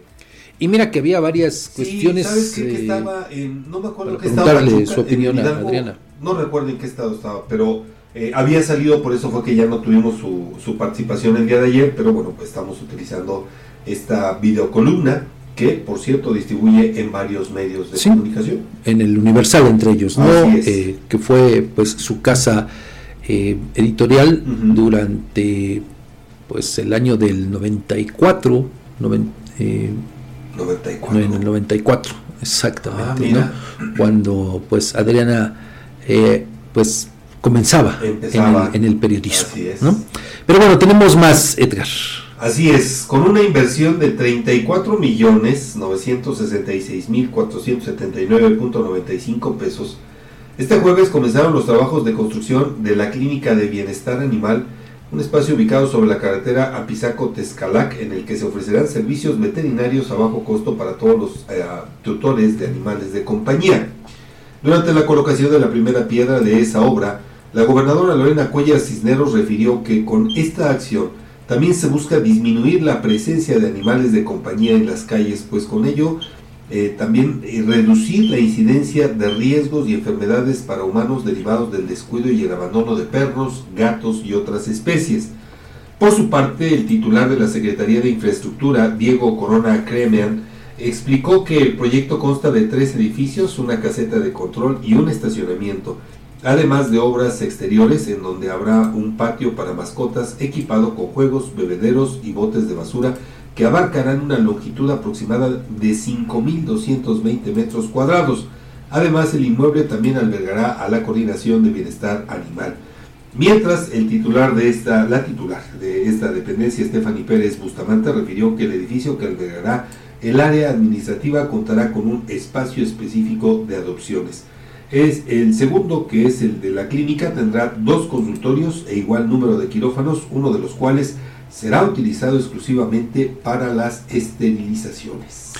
Y bueno, vamos ahora a información de aquí de, de Guamantla, Edgar, con esto que ocurre en el Panteón Municipal. Fíjate que habitantes de Guamantla denunciaron que la actual administración municipal vendió lugares en el Panteón de Jesús y señalaron que además en la administración eh, de este osario, de este camposanto, existe corrupción, pues a pesar de que ya es un espacio saturado desde hace varios años, si encuentran un sitio, lo venden siempre y cuando haya acuerdo económico. En una queja presentada ante este medio, personas de Guamantla que solicitaron la gracia del anonimato revelaron que con motivo de las fiestas de todos los santos, acudieron al Camposanto y comprobaron pues que se ha permitido, además de la venta de espacios, la construcción de capillas y pues esto ha sido sin control. Ahora, refieren, es muy complicado acceder a las tumbas de nuestros familiares, pues se ha permitido tanto construcciones como venta de espacios, refirieron los denunciantes. Uno de los ciudadanos inconformes detalló que a cada lado de las tumbas de sus difuntos pues ya construyeron edificaciones y eso les complica pues rendir culto a sus familiares muertos. Y bueno, el, el tema no solamente, eh, fíjese, pues radica en eh, eh, pues la incomodidad, ¿no? De, para ir a visitar a los fieles difuntos, sino que a raíz de la pandemia por el COVID-19, pues eh, prácticamente se tuvo valga la expresión, y lo digo también con respeto, uh, que ampliar el panteón. Es decir, eh, quitaron banquetas uh -huh. que había, quitaron una fuente, sí. porque, pues, obvio, el número de personas fallecidas por esta pandemia, pues, incrementó de manera exponencial. Así es. Uh, eso, le digo, pues, se, se, se dio y, bueno, pues, ya quizá lleva a Edgar entonces a pensar en esta necesidad de un nuevo espacio.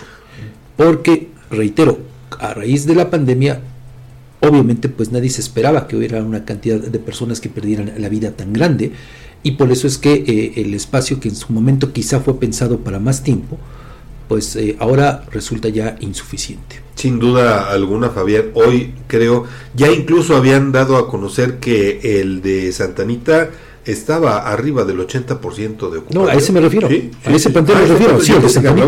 No, no, no, no, no. No, aquí el de Jesús, bueno, no, ya, hace, falta Santanita, uno. Sí, hace no, falta uno. A ese al que me estoy eh, refiriendo, sí, ¿no? Sí, sí. Que ya también hay problemas para eh, sepultar sí, las personas. Me refiero al de Santanita, Santanita. De donde quitaron la fuente, incluso pues eh, a propósito de la visita a los panteones la semana pasada, sí. pues hubo también quejas porque no había agua. Agua. Agua cierto. suficiente y eh, lo que dices, bueno, pues este tema de eh, la venta de espacios, entre comillas, bueno, así lo podemos conocer, sí está bastante complicada.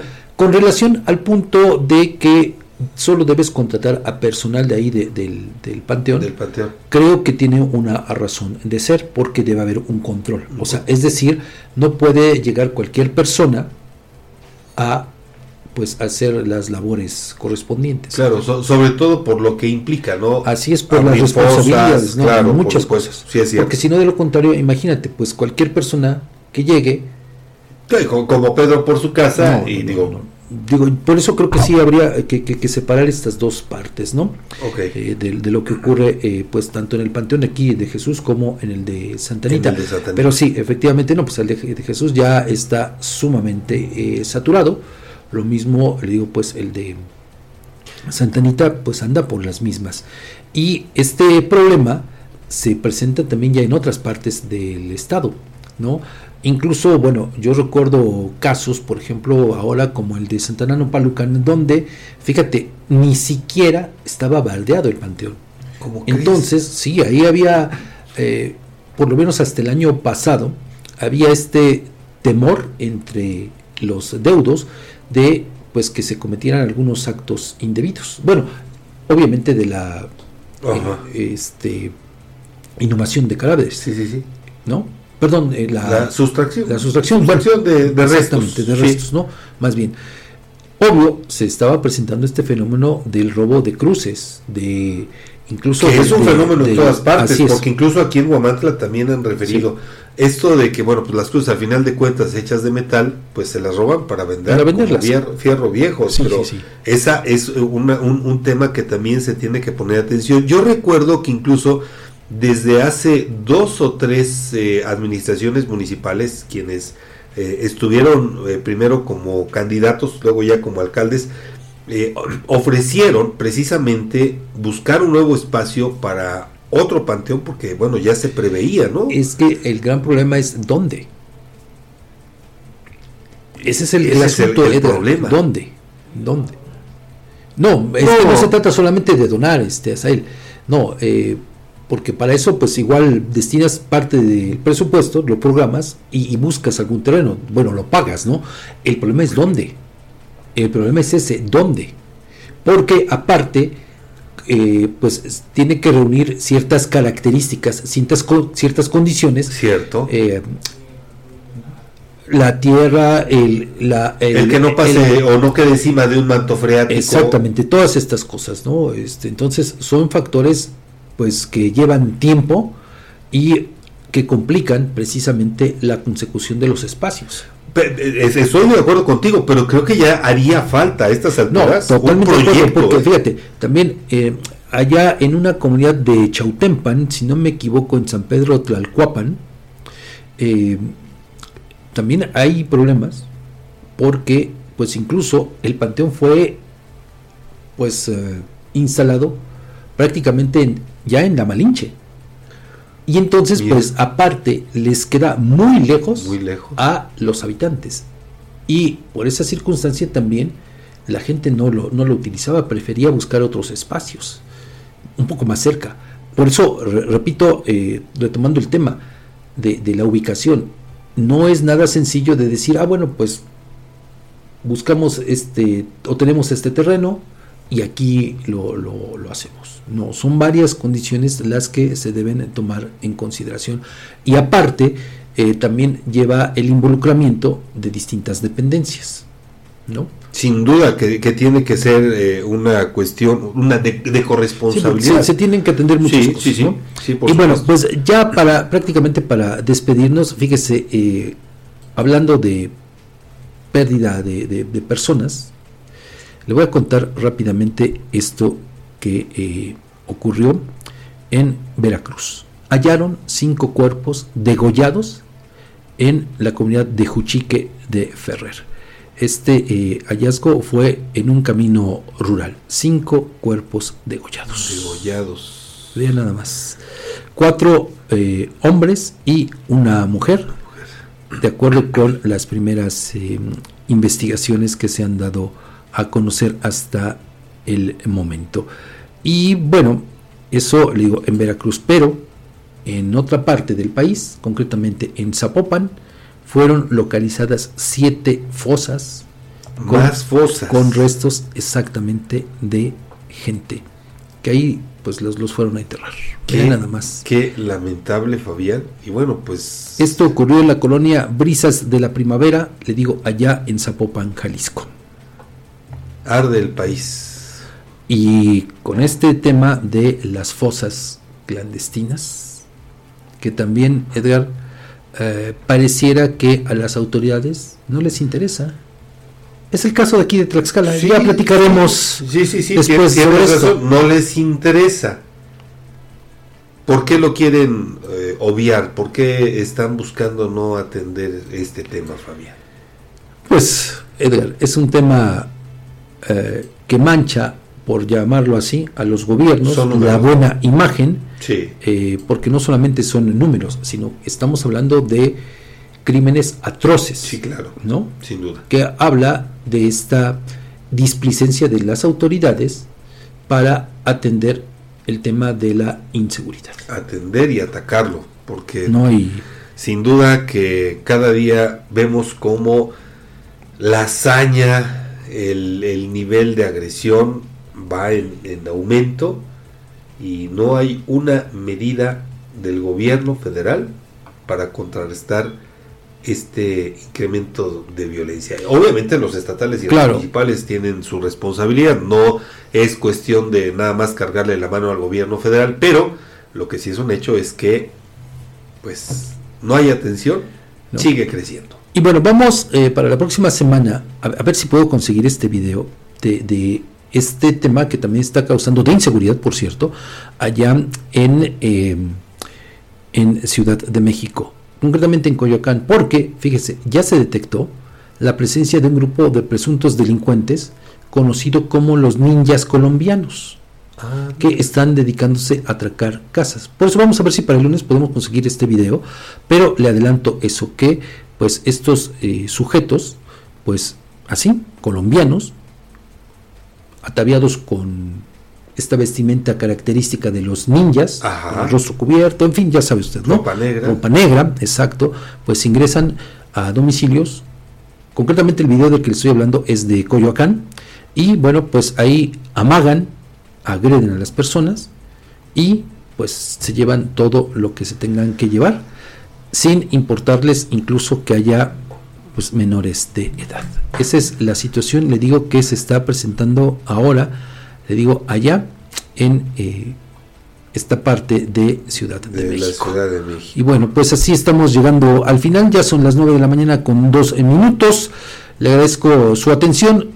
Recuerde que tenemos una cita el próximo lunes, aunque ahí también le avisamos que por cuestiones de eh, descanso, aquí don Edgar Conde se va de vacaciones, y entonces por el espacio informativo lo tendremos solamente de una hora, de 7.30 a 8.30 8:30 de, la mañana. Entonces, pues así vamos a estar las siguientes dos semanas. Eh, pues disfruta tus vacaciones, Edgar. Muchas gracias. Y nos escuchamos con nuevos bríos.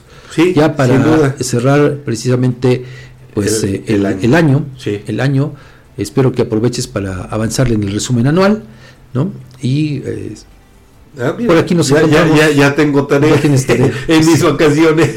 Bueno, gracias por su atención. Nos encontramos aquí el próximo lunes. Le digo 7.30 de la mañana.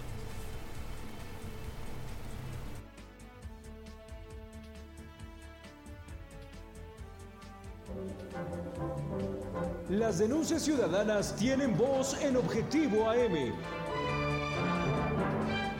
Envía tus mensajes de voz al WhatsApp 247-132-5496. Sigue